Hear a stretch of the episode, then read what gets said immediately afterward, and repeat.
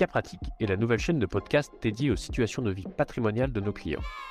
C'est aussi un lieu de partage d'expérience pour l'équipe de Bonjour Patrimoine. Nous avons décidé de la lancer pour permettre à nos auditeurs de mieux appréhender les coulisses du métier de conseiller en gestion de patrimoine. Nous souhaitons qu'ils puissent identifier des problématiques qui leur parleront peut-être directement comme étant les leurs. Chez Bonjour Patrimoine, nous sommes une trentaine d'hommes et de femmes, d'âge et d'expériences différents, hautement formés en création et organisation patrimoniale. Nous travaillons avec de nombreux clients rencontrés au fil des années et les accompagnons au quotidien dans un environnement de plus en plus complexe. Alors maintenant, voyons concrètement comment ça se passe dans un cas pratique. Aujourd'hui, nous allons nous intéresser à un client qui travaille pour un grand groupe et qui nous a sollicité avec une problématique bien particulière de cession d'actions gratuites attribuées et détenues depuis plusieurs années, euh, alors même qu'il change souvent de résidence fiscale. Pour traiter de ce sujet passionnant, c'est Guillaume Suriré, ingénieur patrimonial au sein du cabinet bientôt depuis un an, qui va nous partager le cas de ce client que je suis personnellement et qui nous a sollicité pour cette question bien spécifique des actions gratuites attribuées dans une situation de multi-expatriation. Bonjour Guillaume. Bonjour Philippe. Alors, déjà, comment vas-tu aujourd'hui? Eh bien, écoute, ça va super. Et toi? On a, on a un beau, beau sujet qui nous attend là. Ouais, sujet, euh, sujet passionnant. Sujet passionnant. pour peut-être, voilà, pour que déjà nos, auditeurs appréhendent bien ton métier, peux-tu nous en dire un petit peu plus sur le rôle de, l'ingénieur patrimonial chez Bonjour Patrimoine? Ouais, ouais c'est ça. En fait, j'ai rejoint les équipes il y a à peu près un an en tant qu'ingénieur patrimonial. Euh, alors, mon rôle au sein du cabinet, c'est avant tout euh, euh, un rôle de, soutien aux conseillers en gestion de patrimoine dans leur activité quotidienne. En fait, j'essaie d'apporter une expertise complémentaire, que ce soit sur les plans juridiques, économiques et fiscaux, à mmh toutes, aux, équipes de, terrain, en fait. Hein. moi, je suis avant tout un juriste hein, de formation, donc je ne suis pas, je suis pas le, commercial sur le terrain, mais l'idée, c'est vraiment d'avoir ce, ce, soutien aux conseillers en gestion de patrimoine. Donc, j'interviens, entre guillemets, à plusieurs niveaux. Euh, principalement au niveau de, la réalisation de ce qu'on appelle les bilans patrimoniaux. Euh, on fait des formations pour actualiser les, connaissances des, conseillers. Et surtout, euh, je dirais, on essaie de faire le, tout au long de notre, de, notre activité, c'est de faire une veille patrimoniale pour se tenir informé de, de, ce qui existe, des évolutions législatives et surtout pour les répercuter aux, conseillers en gestion de, patrimoine.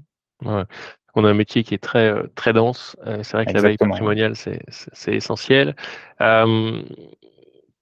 nous as parlé à l'instant là de bilan patrimoniaux, bilan patrimonial.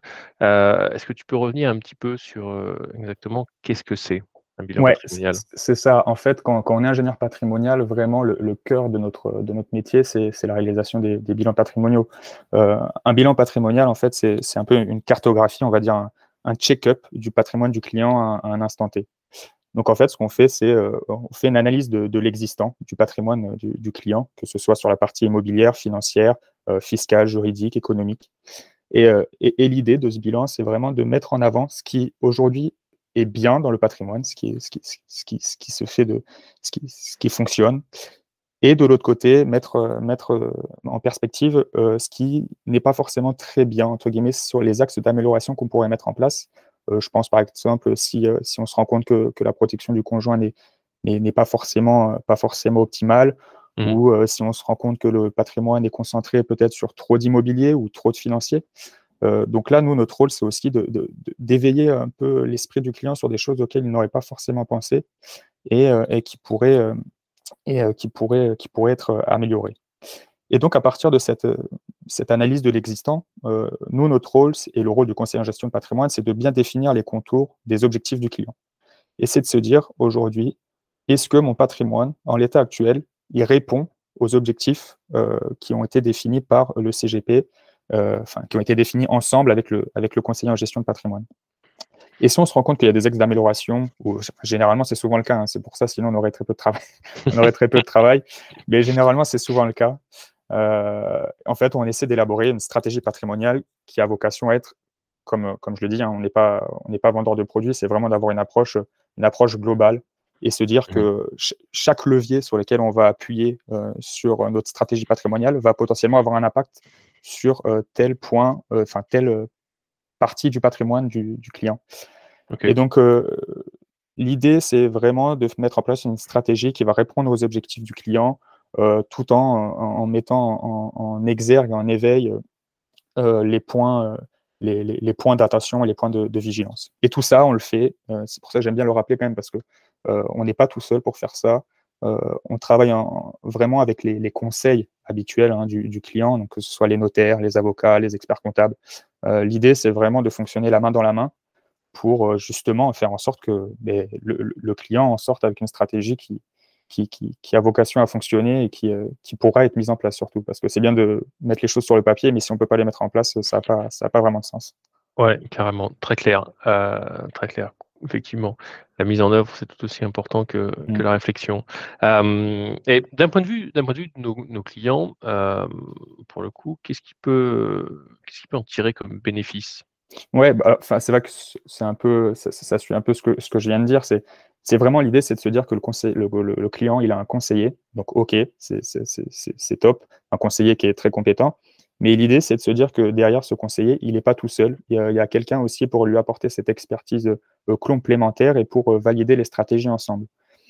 Donc, vraiment, euh, pour le client, c'est d'avoir cet accompagnement sur le long terme pour se dire, OK, ben, euh, on va pouvoir faire évoluer la stratégie tout au long de la vie du client en fonction de ses, évolutions personnelles, professionnelles.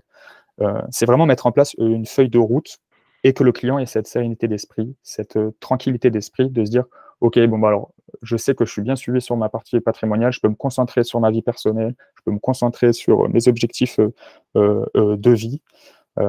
c'est vraiment, c'est vraiment, c'est ça, un accompagnement, une, tranquillité, je dirais, dans l'esprit du client. OK. Bah, écoute, euh, merci Guillaume, c'est bien noté. Et puis, euh, voilà, c'est merci aussi d'avoir pris un peu de temps pour, euh, préciser, vraiment ton rôle, dans l'organisation du cabinet pour nos auditeurs. je te propose maintenant de rentrer directement dans le vif du sujet, sujet, vaste, sujet technique, pour le coup.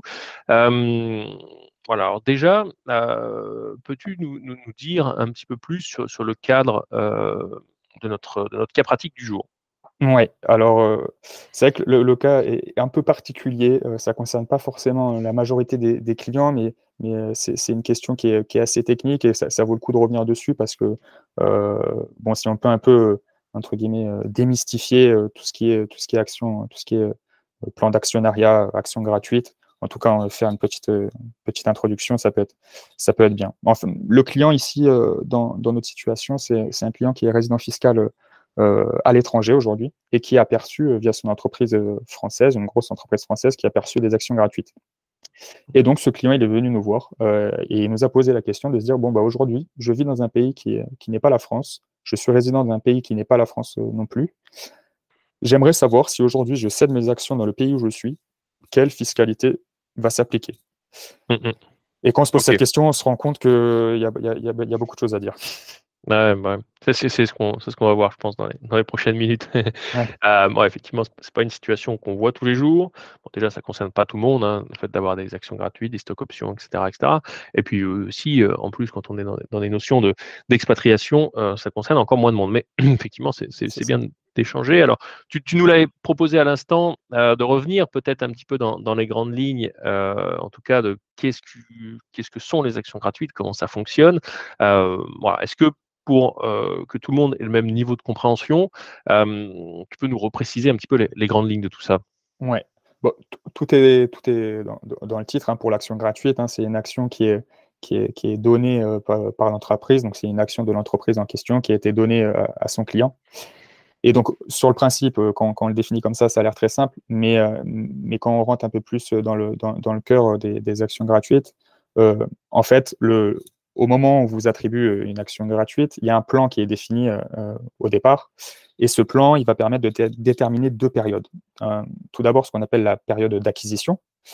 Donc, au 1er janvier, par exemple, on vous attribue une action et on vous dit que cette action, vous l'avez aujourd'hui, mais vous n'en êtes pas plein propriétaire. Cette action, vous en serez plein propriétaire au 1er janvier de l'année suivante.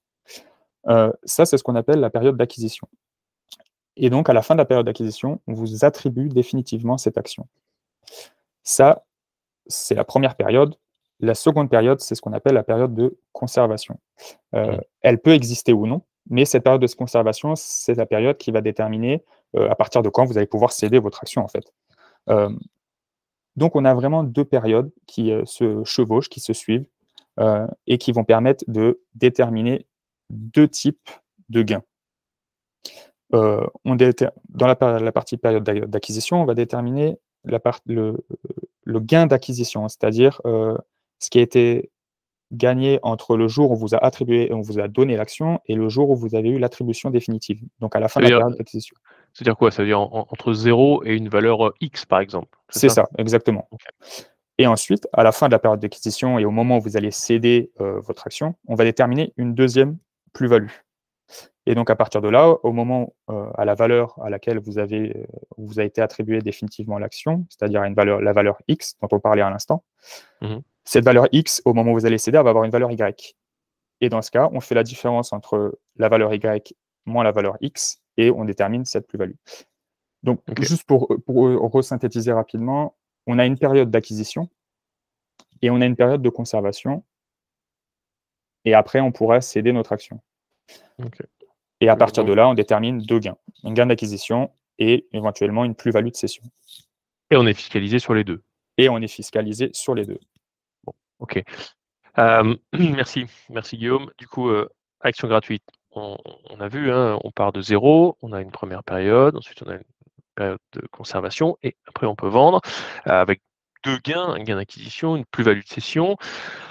donc, ok, alors en France, je ne vais pas dire que c'est facile, parce que c'est des régimes qui sont quand même très complexes par nature, et c'est vrai qu'on on a, nous, en tant que conseiller en gestion de patrimoine, pas mal de, de valeurs à apporter par rapport à ça, même sur les mises en place de, stratégies de cession.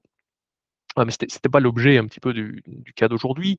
Euh, donc, ouais, la fiscalité au niveau euh, national France, on connaît. Par contre, effectivement, la spécificité ici, on était vraiment dans un contexte euh, international. C'est ça, tu, me confirmes hein? Exactement. Bah, là, pour le coup, le client, il, permettait d'avoir une complexité un, peu plus, un peu plus importante dans le sens où lui, il était résident, fiscal d'un autre pays, euh, d'un autre pays qui n'est pas la France. Or, ce qui, ce, qui, amène plusieurs difficultés, à savoir que, euh, bah, évidemment, peut y avoir des, difficultés d'interprétation euh, entre les différents pays sur quel gain je vais imposer dans mon pays. la France peut imposer une, une partie du gain, le pays en question peut imposer une autre partie du gain.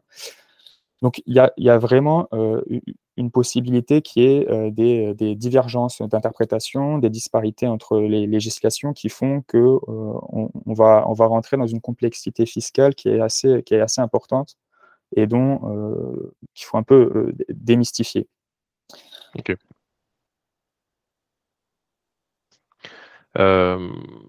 donc ici, on était, vraiment dans ce dernier cas. On avait un, client effectivement qui, avait perçu des actions gratuites françaises et qui, nous avait interrogé sur euh, notamment la question euh, qui peut paraître simple hein, comme ça. Euh, est-ce que c'est intéressant de céder si je suis résident fiscal étranger? Bon, question, petite question entre guillemets, mais qui, emmène effectivement une grosse réponse. Alors du coup, bah, c'était la question, c'était comment le, client est-il imposé?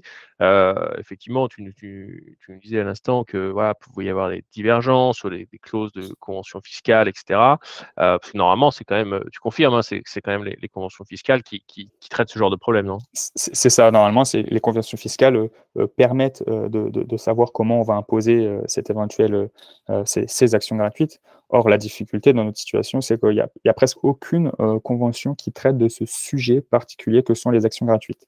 Donc, il faut souvent rattacher les actions gratuites à, une autre, à une autre euh, valeur qui, va être, elle, pour le coup, euh, définie dans les conventions fiscales internationales. Ok, bon, ça démarre mal. Entendu. Du coup, euh, bah, tout à l'heure, tu nous as parlé de gains d'acquisition, de plus-value de cession, etc. Euh, bah, déjà, peux-tu nous faire un petit peu la, distinction de comment ça fonctionne au niveau, international? Euh, Est-ce que les, différentes expatriations qu'on peut avoir ont une incidence, etc. etc. Oui, alors tu, l'as dit tout, à l'heure, quand on est résident fiscal français, on a déjà une imposition qui peut être plus ou moins complexe sur le gain d'acquisition, la gain d'acquisition pardon, et la plus-value de cession. Euh, et quand on entre dans le, dans le champ international, on, rencontre encore plus de, complexité. Ce qu'il faut, c'est toujours revenir à la base, c'est-à-dire se dire, OK, qu'est-ce que me dit aujourd'hui le droit, le droit interne français sur, sur cette question? Et ensuite, une fois qu'on a, a déterminé ce que dit le droit français, on regarde la Convention fiscale internationale et on se dit est-ce que cette convention s'oppose ou pas à ce que dit le droit interne français? Si elle, si elle ne s'y oppose pas, tant mieux. si elle s'y mmh. oppose, on, rajoute un, entre guillemets un étage de complexité. Aujourd'hui, si, si, on revient à ce, ce, qui se fait en France, aujourd'hui, l'administration fiscale, dans le cas de, de, de la situation d'un résident non fiscal français, elle dit que le gain d'acquisition, dans un premier temps, il est imposable dans l'état d'exercice de l'activité. Euh, c'est-à-dire que euh, si j'ai un gain d'acquisition sur mes actions gratuites, euh, il sera imposé si j'ai travaillé par exemple en France. si je n'ai pas travaillé en France, mon gain ne sera pas imposable en France. Ça, c'est pour la partie gain d'acquisition. Pour la partie plus-value de cession, pour la partie plus-value de cession, en fait, là, pour le coup, c'est assez rare, mais c'est plutôt simple. les gains de cession, pour les personnes qui sont fiscalement domiciliés à l'étranger, ils ne sont pas imposés au type de leurs gains de cession réalisés en France. Mmh euh, ils ne sont pas imposés en France. Donc la partie plus-value de cession, on peut déjà l'écarter dans, ce contexte. Euh, donc nous, ce qui va vraiment nous concerner, c'est il faut se concentrer sur euh, le gain d'acquisition. Et aujourd'hui, la règle pour, pour, ce gain, c'est vraiment répartir l'imposition au prorata des périodes d'activité salariée qui ont été exercées dans chacun des différents États. Wow. ouais, la phrase, euh, la, phrase est assez complexe, mais, euh, mais une fois qu'on. on, imagine. on imagine bien les complexités de tout ça. Euh, hormis, hormis faire appel à, Bonjour Patrimoine, comment, comment peuvent faire nos clients, comment peuvent faire nos, éditeurs en pratique? Ouais, bah, l'avantage, c'est que bon, l'administration fiscale nous, nous, donne entre guillemets un peu la, trame à suivre. Hein. Euh, en fait, ce qu'il faut déterminer, c'est deux choses. Déterminer ce qu'on appelle la période de référence, c'est-à-dire euh, la, période qui court entre la date à laquelle j'ai reçu mes actions gratuites et à la date à laquelle je deviens définitivement propriétaire de mes actions gratuites. C'est peu ou prou euh, la période d'acquisition qu'on a, évoquée en début de podcast. à partir de là, pendant cette période, je peux avoir travaillé dans plusieurs pays. Et donc là, il faut que je définisse la part, le prorata de l'activité que j'ai exercée dans chacun de ces pays dans cette période de référence. Donc en fait, euh, euh, je, prends un exemple, mais si ma période de référence, elle s'étend du 1er janvier au 31 décembre de l'année, et si au 1er juin de la même année, euh, j'ai travaillé, j'étais en France et j'ai commencé à travailler en Belgique, je dis, pour, prendre l'exemple, eh bien, je serai imposé sur mon, gain de source française sur les, les six mois sur les six mois de, l'année. Ok, euh, très, très, clair. Euh, et si on revient au cas de notre client, parce qu'après tout, on est dans un podcast qui s'appelle Cas pratique, euh, comment comment tu as pu procéder? Ouais, bah alors là, il faut, alors déjà, il faut l'aide du client parce qu'il faut pouvoir, il faut pouvoir récupérer le, maximum, le maximum d'informations qui sont, qui sont déposées sur les, sur les plateformes. Généralement, les grandes sociétés hein, ont, des plateformes qui permettent sur lesquelles elles, mettent euh, en accès euh, euh, les différentes attestations d'acquisition avec les plans d'attribution, les différentes dates à laquelle elles ont été attribuées. Et donc, en fonction des, sociétés, c'est plus ou moins facile à récupérer ces, informations. L'avantage, pour le coup, hein, la, plateforme de, cette société en question, ça a été plutôt simple parce que c'est quand même plutôt bien fait. Euh, donc euh, on a, on, a eu, on a eu entre guillemets un peu moins de difficultés, mais c'est pas toujours le cas. Et c'est vrai que euh, il faut, il faut réussir de, parfois à déchiffrer entre guillemets tous ces documents qui ne sont pas forcément organisés de la même façon, avec des termes qui sont très souvent en anglais, donc il faut avoir, faut avoir, faut avoir quelques notions, quelques notions d'anglais, mais, mais, mais sinon on y arrive, hein, on y arrive au bout. Hein. mais c'est vrai qu'il faut, il faut avoir, il faut avoir un peu, un peu l'aide du client pour ça. Ouais, Et là, là, on peut le dire, pour le coup, euh, sur la plateforme, sur la plateforme du, du, client, euh, sur les attestations, notamment euh, pour le gain d'acquisition, en fait, la plateforme, en l'occurrence, avait déjà, il me semble, fait les, calculs par rapport à la résidence fiscale française du client. Donc, ça nous a évité de faire le fameux calcul de prorata, de fameux règle de 3, entre guillemets. donc, ça, c'était plutôt facilitateur. Exactement, c'est vrai que ça a été. Euh, sinon, il aurait fallu faire les calculs à la main, euh, mmh. ce, qui est, ce qui est possible, hein, mais qui demande énormément de temps et surtout euh, beaucoup d'informations. qui ne sont pas forcément, comme je disais, très, très évidentes à, récupérer. Mais là, c'est vrai qu'on a été, on a été énormément aidé par, par, la plateforme hein, qui nous a fourni directement ce que, ce que, ce que j'expliquais tout à l'heure. Hein, elle nous a précisé en, valeur, c'est-à-dire avec un montant qui était, qui était écrit, quel était ce gain de source française qui était imposable en France. Top travail un peu mâché, pré-mâché. C'est ça. Euh, bon, du coup, ok, ça c'était pour déterminer l'assiette, du coup, le, montant taxable. Euh, et, concrètement, en termes de, fiscalité, du coup, ça se passe comment? Oui, et eh ben, la fiscalité en France, euh, ça a été, c'est assez simple hein, depuis, depuis, depuis quelques années. Enfin, c'est simple, je, je m'entends. c'est une retenue à la source qui est, qui est appliquée. Et donc, cette retenue à la source, elle va avoir un, un taux qui va différer selon la date à laquelle les, les, actions étaient attribuées. Le client euh, est expatrié, hein. C'est ça. Pour ça que ouais, tu parles un peu de retenue à la source avec des taux, euh, etc. Hein, oui, c'est ça. Ouais. le, client est, expatrié euh, et donc, donc en France, son obligation en France, elle sera, elle sera réglée entre guillemets par, par cette fameuse retenue, retenue à la source, qui, qui, qui, est, qui est entre guillemets, distinguer entre, entre deux dates, c'est-à-dire la date d'attribution. Donc, si les, les, actions ont été attribuées avant le 27 septembre 2012, on va avoir un taux fixe qui est de 30%, ou alors sur option, on va appliquer les taux qui sont prévus pour euh, le régime des traitements et salaires. Donc, qui s'étale de 0 à 20%.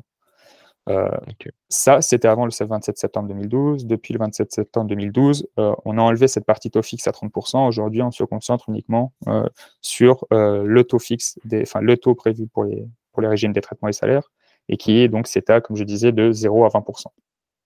Ok. Donc, ça veut dire qu'il ah, y a des seuils, hein, je suppose, parce que quand tu dis de 0 à 20%, ouais, c'est ça. C'est 0, 12 ou 20% euh, avec euh, des, des, seuils en montant en fonction de, du, du, montant qui est soumis à, qui est soumis à imposition. Mmh. Euh, on passe au barré, enfin à la tranche au-dessus ou non. Ok.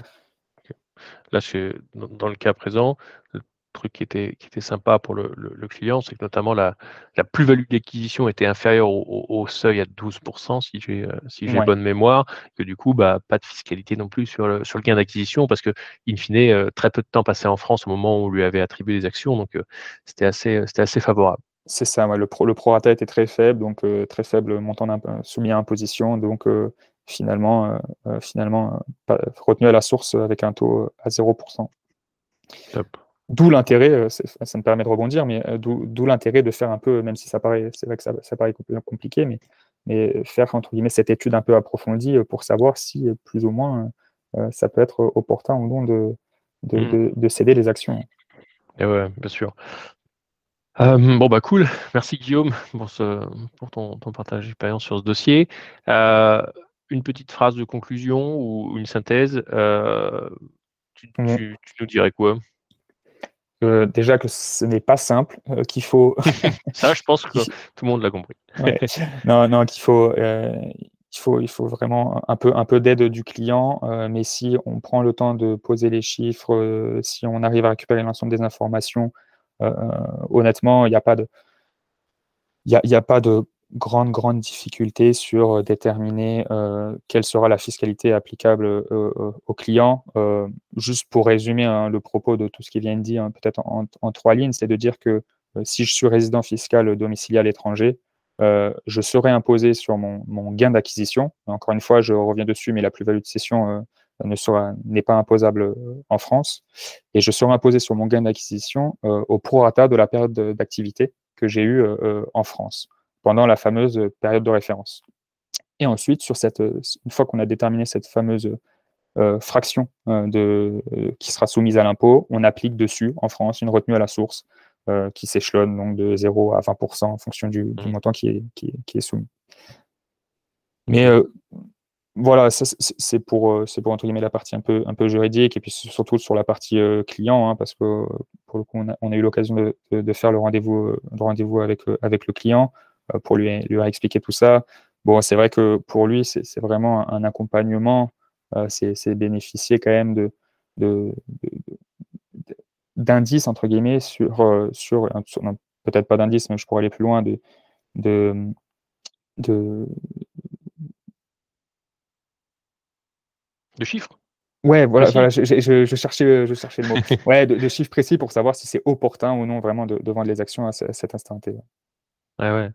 C'est ouais, c'est ça. Après, vraiment, on reprend notre casquette de, de CGP, euh, de déterminer la, stratégie de session. Et effectivement, euh, bon, sans spoiler hein, un petit peu le, le, point, mais là, on, on, avait un client, effectivement, euh, donc la plus-value de cession imposable sous réserve des, conventions fiscales dans l'état de résidence.